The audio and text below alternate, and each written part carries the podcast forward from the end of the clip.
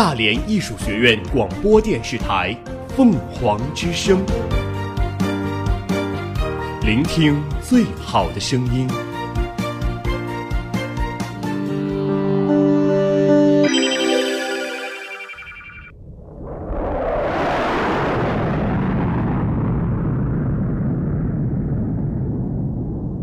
亲爱的旅客朋友，欢迎进入凤凰航空 FH 六六六号航班票务系统。本次航班目的地有：欢迎你来到黑龙江，欢迎你来到陕西，欢迎你来江苏，欢迎你来到江西，欢迎来到成都，欢迎你来到安徽哦。한국에오신것이환영합니다欢迎收听我们的足迹。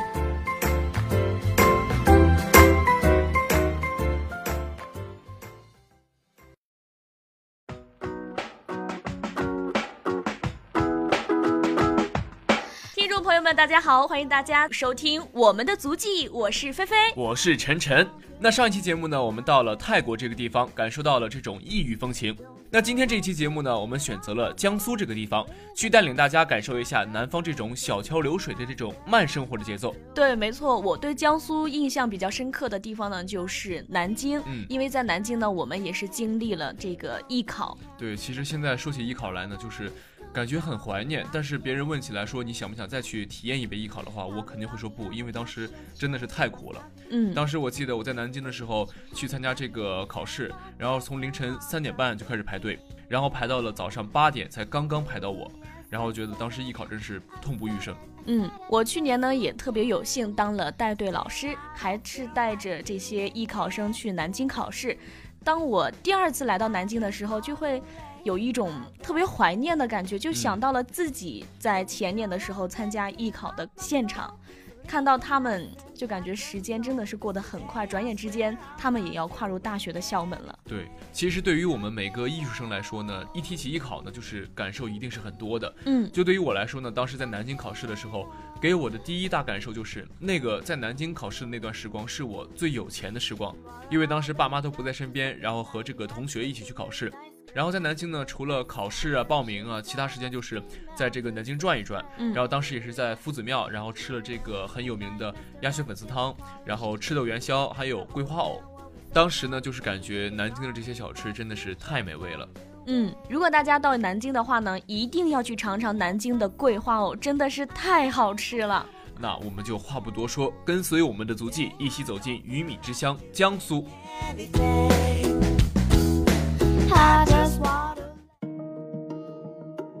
每一座城都有独特的故事，每一座城都有独特的味道。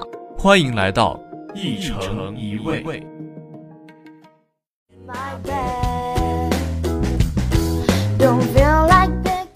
苏菜呢是起始于南北朝，发展于唐宋，盛于明清，素有东南第一美味、天下之至美的美誉。苏菜为八大菜系之一，主要由淮扬、徐海、金宁及苏西四种风味组成。苏菜的特点是用料广泛，刀工精细，追求本味和清鲜平和。那接下来呢，就一起来看一看苏菜带给我们怎样的美味享受。那第一道菜呢，就是盐水鸭。其实提起南京美食呢，最大名鼎鼎的一定是盐水鸭了。在挑选鸭子的时候呢，一定要挑那种比较瘦的鸭子。鸭血粉丝汤就是由这个鸭血、鸭胗、鸭肠、鸭肝等等，加入这个鸭汤和粉丝制成的一道南京风味小吃，口感鲜香，爽口宜人。那第二道菜呢，就是蟹粉狮子头。蟹粉狮子头是久负盛名的扬州地区传统名菜。据传，此菜呢始于隋朝。狮子头有多种烹调方法，可以红烧，也可以清蒸。因为清蒸嫩而肥鲜，比红烧要出名，所以呢，成菜后蟹粉鲜香，入口而化，深受人们欢迎。那第三道菜呢，就是地锅鸡。地锅鸡呢是淮海地区的汉族名菜。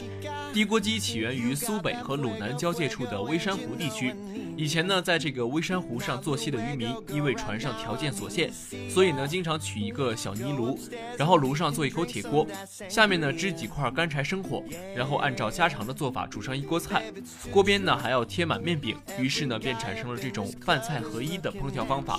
这和我们东北的这个铁锅炖是非常相似的。嗯。最后一道菜呢是松鼠桂鱼。松鼠桂鱼是江苏苏州地区的汉族传统名菜，属于苏菜系。在江南各地呢，一直将它列作是宴席上面的佳品。用桂鱼制菜的这种方法，各地早有，一般是以清蒸或者是红烧为主。但是将它制作成像松鼠一样的桂鱼菜肴，则是从苏州先开始的。相传呢，在清代的时候，乾隆皇帝下江南时，曾微服至苏州的松鹤楼菜馆用膳，厨师用鲤鱼去骨，在鱼肉。上刻花纹，加上调味品，稍微腌制之后呢，泼上蛋黄糊，入热油锅嫩炸成熟之后，浇上熬热的糖醋卤汁，形状像松鼠，外脆里嫩，酸甜可口。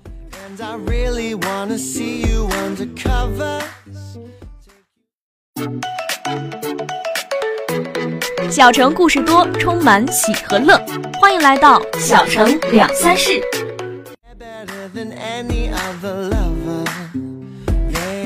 那我们第一个要介绍的城市呢，就是有着我们很多回忆的南京。没错，南京呢是一座有着这种浓厚历史文化底蕴的城市。嗯，在这个城市呢，每个角落我们都能够体会到那种不同的情怀。对，同时呢，它是又是一座现代化的大都市，对，就有各种的网红店，还有这种网红的商铺都是很多的。没错，南京在近几年呢也是发展的非常快。嗯，它在以前的那种六朝古都的文化底蕴上，又增加了一些现代化的元素。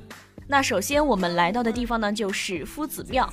夫子庙虽说它是一个庙，但是它是一组规模宏大的古建筑群，是历经了几波沧桑、几番兴废的。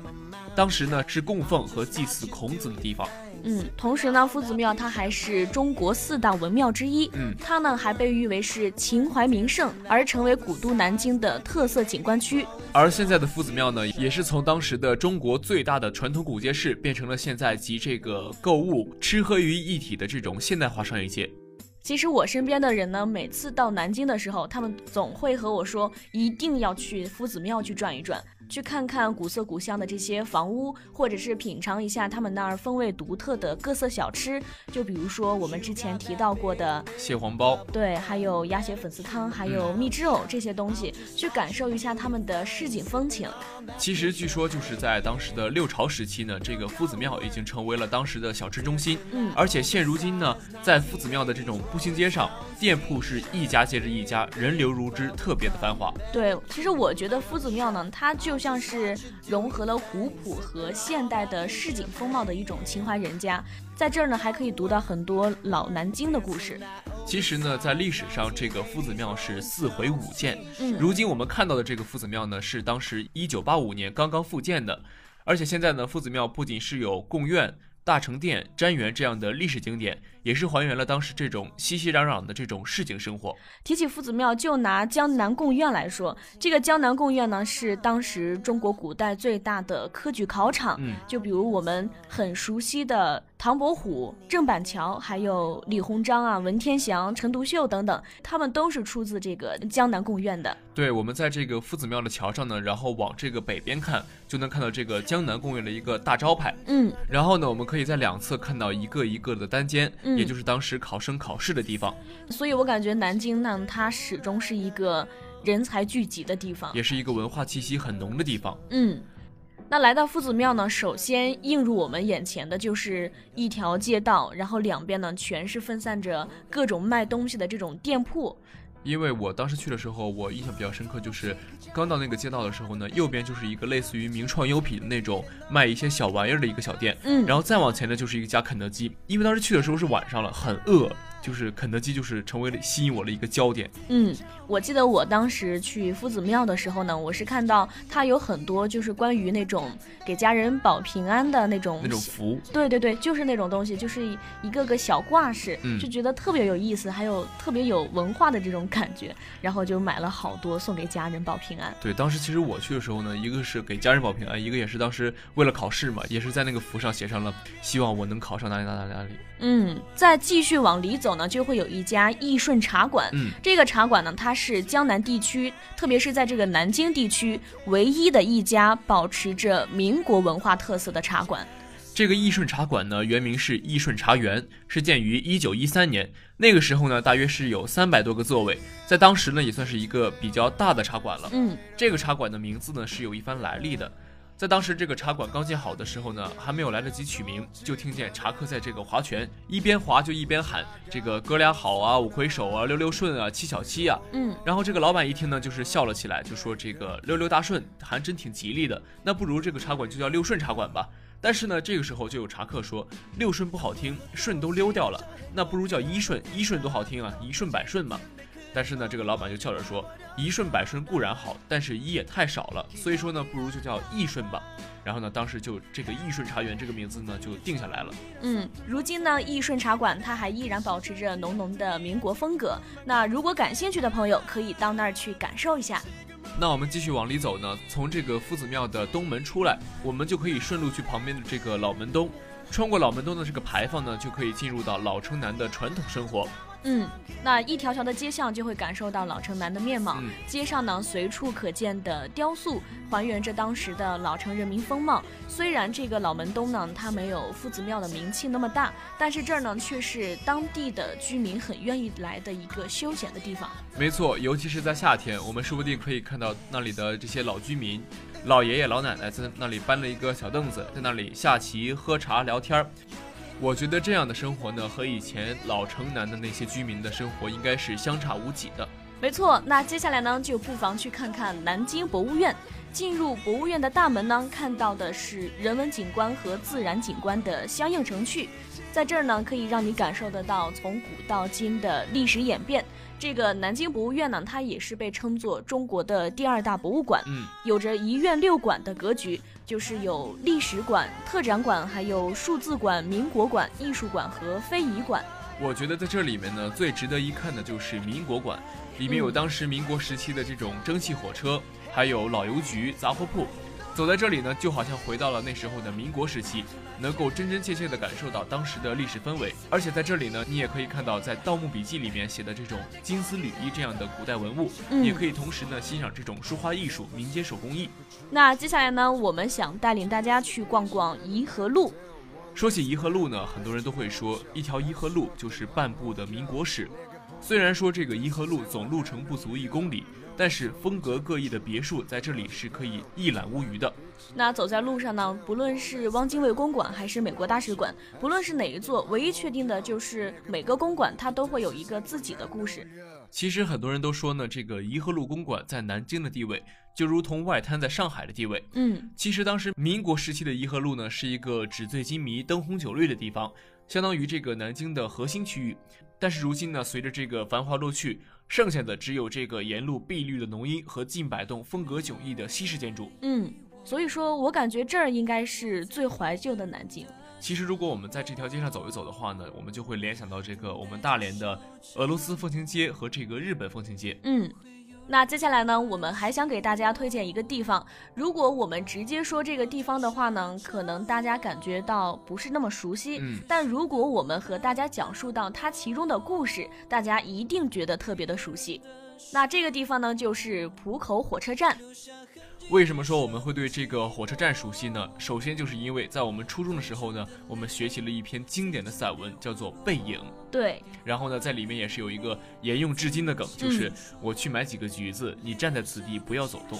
对，那除了这个朱自清的背影之外呢，还有一个场景，那就是《情深深雨蒙蒙》当中依萍要送书桓的这些火车站分别的场景。嗯、对，其实呢，这些场景都发生在这个默默无闻的车站当中。对，像这个墨绿的门框呀、泛黄的墙面呀，还有这个锈迹斑斑的栏杆呢，也是积淀了非常多的离别。嗯，其实作为这个火车站呢，浦口火车站已已经是结束了这个历史使命。像火车站这种清末民初的风貌呢，也是吸引了大批的影视剧组前来拍摄这个外景。其实，火车站这种地方呢，就是非常适合就是拍这种离别、送别这种情景。嗯，所以它也是成为了很多文艺青年的拍照首选地。这种清新啊、古老、文艺这种风格呢，在这个火车站是都能实现的。对，那除此之外呢，浦口火车站它还是中国唯一保存民国风格的火车站，嗯，也是被列为中国最文艺的九个火车站之一。嗯。没起点也靠不了啊！那接下来进一段广告，广告很短，不要走开，精彩马上回来。你说的承诺开始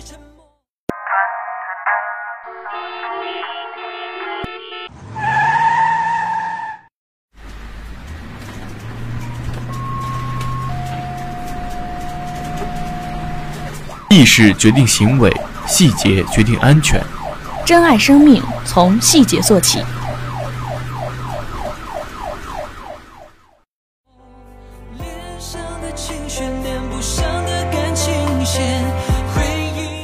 那接下来呢，我们就来到了江南水乡苏州。苏州它是一座特别适合生活的安逸城市，风景和人文感觉都很好。知名的旅游景点呢也非常的多，就比如苏州园林。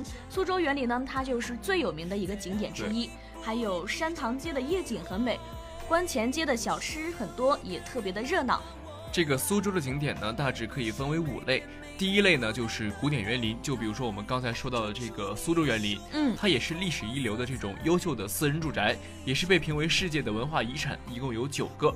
嗯，那第二个呢，就是名胜古迹。名胜古迹呢，它是历史遗留有特点的公共设施，大约有三十多个，就比如说寒山寺、双塔等等这些。嗯，第三个呢，就是水乡古镇。这些古镇呢，也是有江南特色的这种河街并行的小桥流水风光。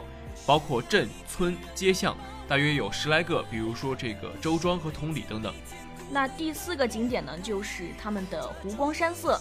苏州的山虽然不高，但是呢，它们却是非常的秀丽，嗯，还有很多历史遗迹，就比如说天平山、穹窿山等等。它们的水面呢较为宽广，有三百多里的太湖，还有阳澄湖、石湖等等。对，那最后一种景点呢，就是现在的现代风貌，嗯，也是最近几年建造的这些西方特色的风景，体现了苏州今天的现代化和未来，比如说金鸡湖等等。那刚才呢，我们也是简单的和大家介绍了一下苏州的景点分类。嗯，那接下来呢，我们想和大家继续分享苏州的苏绣文化和他们的昆曲。苏州呢是一个人杰地灵的好地方，而且呢有名的这种风物特产也是非常多的。其中呢属这个苏绣和这个昆曲是最为知名的。嗯，苏绣的历史呢可以追溯到两千六百多年前的春秋时代。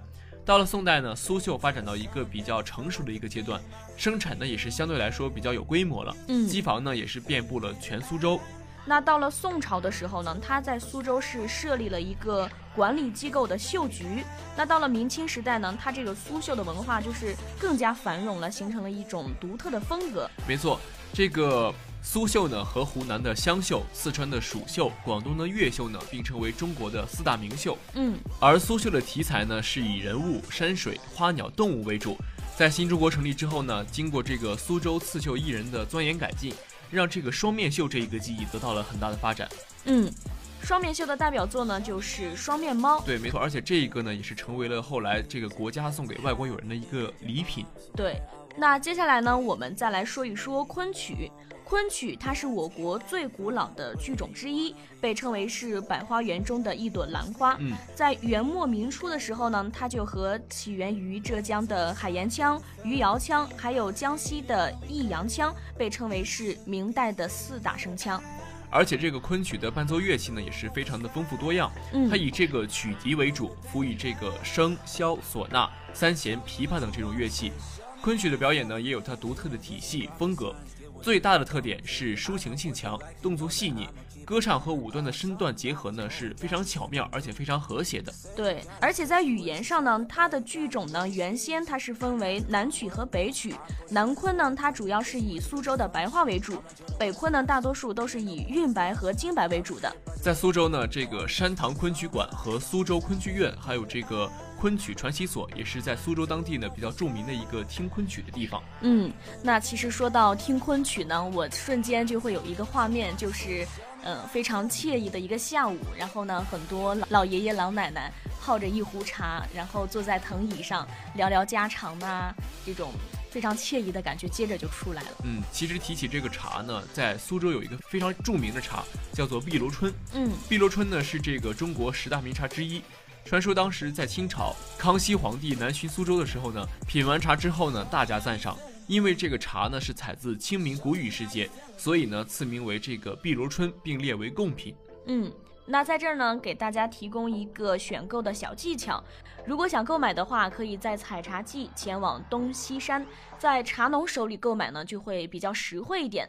那至于价格呢，就是一分钱一分货。不同时期的碧螺春，它价格也是不一样的。嗯，价钱最高的就是春分前后的茶叶，其次呢就是清明节前后，再一次呢就是谷雨前后的茶叶。这就是绿茶中最著名的社前茶、明前茶，还有雨前茶。其实现在我们看一下，就是在苏州的这些旅游团，他都会带你去一些当地的一些茶庄，嗯，去这些介绍茶叶和让你采购茶叶，然后呢。会有专门的人士给你去泡茶，去给你说茶、了解茶。但实际上呢，他在给你泡的时候，一定是用一些比较好一点的茶。然后为了避免让那些比较懂茶的人呢看出破绽，嗯。但是如果你决定要买了，然后给你包起来的茶，就可能会偷工减料。嗯。那我们今天想和大家分享的最后一个城市呢，就是无锡。嗯。其实说到无锡呢，它其实是一个很精逛的地方。就无论是太湖，还是灵山大寺，还是南昌古街，都感觉让我们看不够。更何况还有很多小吃，也是让我们流连忘返的。其实我对无锡的印象呢，就是别人跟我说过，就是无锡呢，在每年过年的时候呢，他们那里的人都不讲究，就是在家里过年自己做饭，而是讲究去世界各地去玩儿。然后呢，在每年过年的时候呢，在街上走着，你就会发现很多家的灯都是关着的，就是没有人，然后就像是。没有那种过年的气氛。嗯，可能我感觉这就是南北差异吧。对。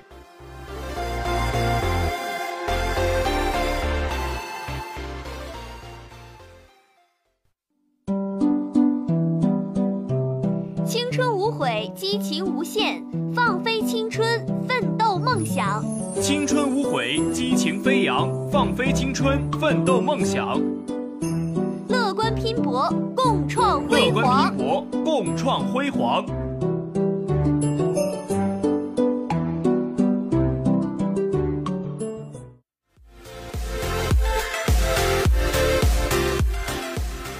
其实无锡四季呢都适合旅游，尤其是这个春秋季是旅游的黄金时节。嗯，春季呢虽然天气多变，但这个时候呢正好是这个无锡的梅花、杜鹃花、樱花还有桃花这种相继开放的季节。嗯，所以说呢，在那个时候呢，无锡是到处花团锦簇的。那到了无锡的秋天呢，它的气候呢也是比较适合我们去游玩的。嗯，在这儿呢，不仅能尝到太湖新鲜的水产，还能够吃到无锡的水蜜桃中的佳品。那第一个景点呢，就是三国水浒影视城。嗯，这个影视城呢，又名是中央电视台无锡影视基地，是中国首创的大规模影视拍摄和旅游基地。在这个三国城呢，是雄浑刚劲的，是为了当时拍摄这个电视剧《三国演义》而兴建的。比如说我们熟知的这个刘备招亲、火烧赤壁、草船借箭、借东风这样的十多集重场戏，都是在这里拍的。嗯，那说起水浒城呢，水浒城它是为了拍摄电视剧《水浒传》而建造的。它城内的建筑风格呢很统一，但是呢形式很多样。就比如说我们常见的皇宫，或者是民宅、衙门、监牢，或者是寺院、宗庙。这些地方呢，都是一应俱全的，俨然就是一幅宋代的风情画。嗯，那第二个景点呢，就是惠山古镇。嗯，惠山古镇之所以出名呢，是因为它的这个地理位置比较独特，自然环境比较优美，然后呢，也是无锡老街坊风貌保存最完好的一个。那惠山古镇呢，它的江南民居老屋，还有这些老牌坊，在街上都是随处可见的。特别能感受到一种江南的韵味。尤其推荐大家去一下这个中国泥人博物馆，嗯、这里呢不仅能看一些就是以前老艺术家制造的一些泥人，而且还能亲自动手感受一下别样的风味。对，那除此之外呢，惠山直街一带的小吃也是特别多的，嗯，就比如说疫情园呐、惠山豆腐花呢，这些都是小有名气的一些小吃店。嗯。闭上眼，如果这一切重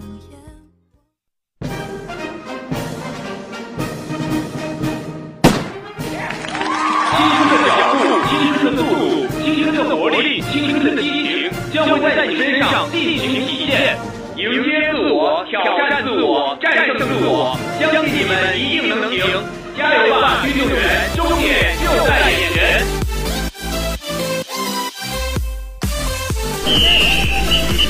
你是运动场的心脏，跳动梦想；你是漫长路的精神，激励辉煌。力量、信念、拼搏奋斗，在遥远的终点线上渐渐明亮。时代的强音正在你的脚下踏响，运动员们加油！预祝大连艺术学院第七届校运会取得圆满成功。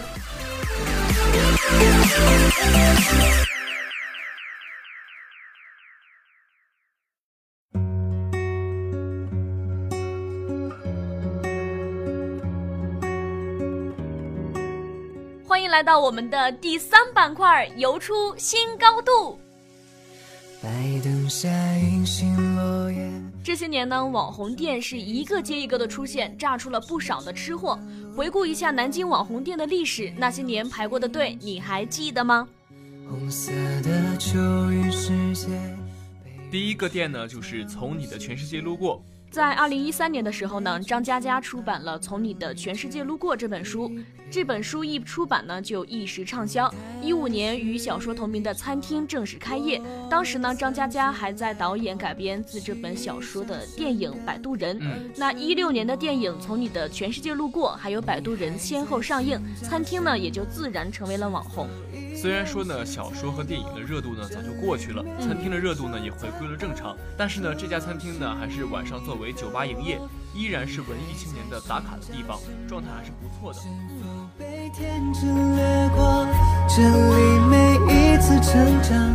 那第二个向大家推荐的店呢，就是熊本熊商店。作为表情包界的扛把子、网红老前辈的熊本熊部长，他呆萌的形象呢，简直就是深入我们的人心。所到之处呢，被各种粉丝所拥护。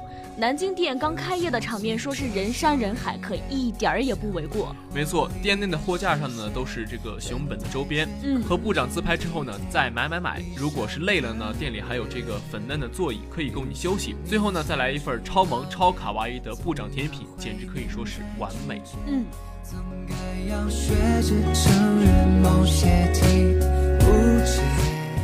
那第三个网红店呢，叫做 Hi Sweetie。一进店呢，就是满满的 ins 风，霓虹灯、玩偶、火烈鸟、独角兽，还有粉色的马赛克砖拼接而成的 pink 泳池风。无论是哪个角落，都是拍照的最佳取景地。对，没错。那除了超美的室内设计呢，还有很多和店铺主题完美契合的甜品、饮品。就比如说软萌的瑞士卷，光是外貌就会让女生无法自拔，全都是超级适合摆拍发朋友圈的东西。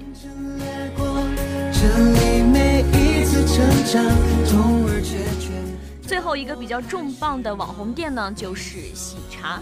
风靡全国的喜茶来到南京之后呢，一口气开了三家店。纯白的简约装修和高颜值的茶饮，让来这里打卡的人呢是络绎不绝。嗯、三家店的门口几乎每天都会排着超长的队伍。没错，作为这个芝士现泡茶的首创者，每一款茶饮的味道呢都是独家的。比如说这个芝士金凤、嗯、满杯红柚是绝对的网红款，新上的芝芝莓果呢也是非常好看的。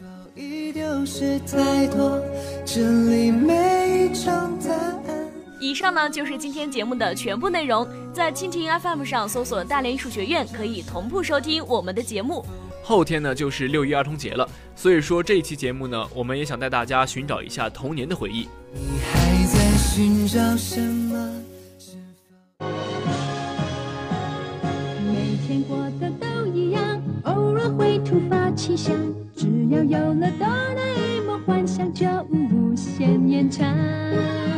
快乐是与我分享，难过时陪在身旁，掏掏他的神奇口袋，就能把烦恼遗忘。找传说的宝藏，冒险到远方，看我的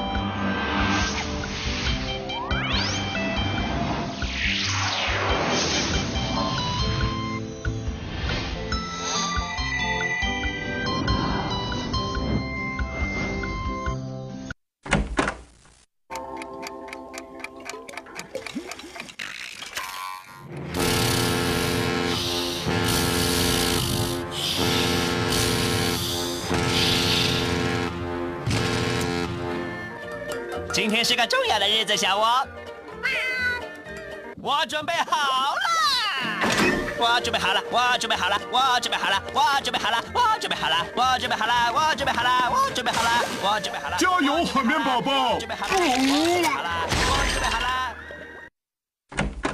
小朋友们，今天健康哥哥有一个问题要考考你们大家。什么问题呀？哦 哦，听好了，我的这道难题就是明天是什么日子？六一儿童节。每一次过节，爸爸妈妈都会送小朋友们礼物。我们能不能过一次不一样的六一儿童节呢？哦，同意，过一个不要礼物的六一节，每次都收礼物，一点儿也不酷。不同意，没有礼物不算过节，儿童节就是要有礼物的嘛。我们过一个有礼物的六一儿童节。哦，这个礼物我们不能让爸爸妈妈花钱去买。哦。而且啊，我们每一个小朋友在六一这一天也要送给爸爸妈妈一份礼物，用自己的行动来感谢爸爸妈妈对我们的爱。现在我们大家来好好想一想，什么样的东西是既不用花钱又可以？有爸爸妈妈的爱就是最大的幸福，所以幸福就在每个人的家里，幸福就在我们身边哦。拜拜